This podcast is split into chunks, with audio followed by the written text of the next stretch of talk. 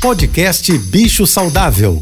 Fique agora com dicas e informações para melhorar a vida do seu pet com a veterinária Rita Erickson, mestre em comportamento animal. Olá, boa tarde. Espero que estejam todos bem. Essa semana eu estou respondendo perguntas que eu venho recebendo no meu Instagram. E hoje eu vou responder a pergunta da Yara Andrade. E ela diz assim: Eu tenho um machinho sem raça definida, resgatado da rua aos quatro meses. Hoje ele está com um ano e quatro meses e é hiperativo, não sossega, muito desobediente e destruidor. Como posso fazer para que ele fique mais tranquilo e obediente? Yara, a primeira coisa é entender se o seu cãozinho já aprendeu comportamentos alternativos. Os cães precisam ser ensinados a fazer algumas brincadeiras que para eles funcionam também como trabalho, como passatempo.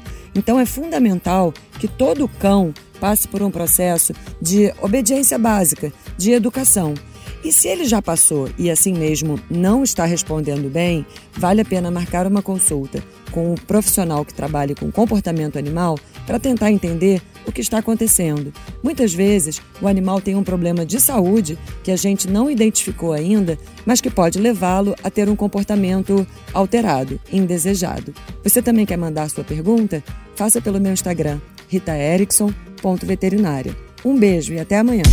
Você ouviu o podcast Bicho Saudável.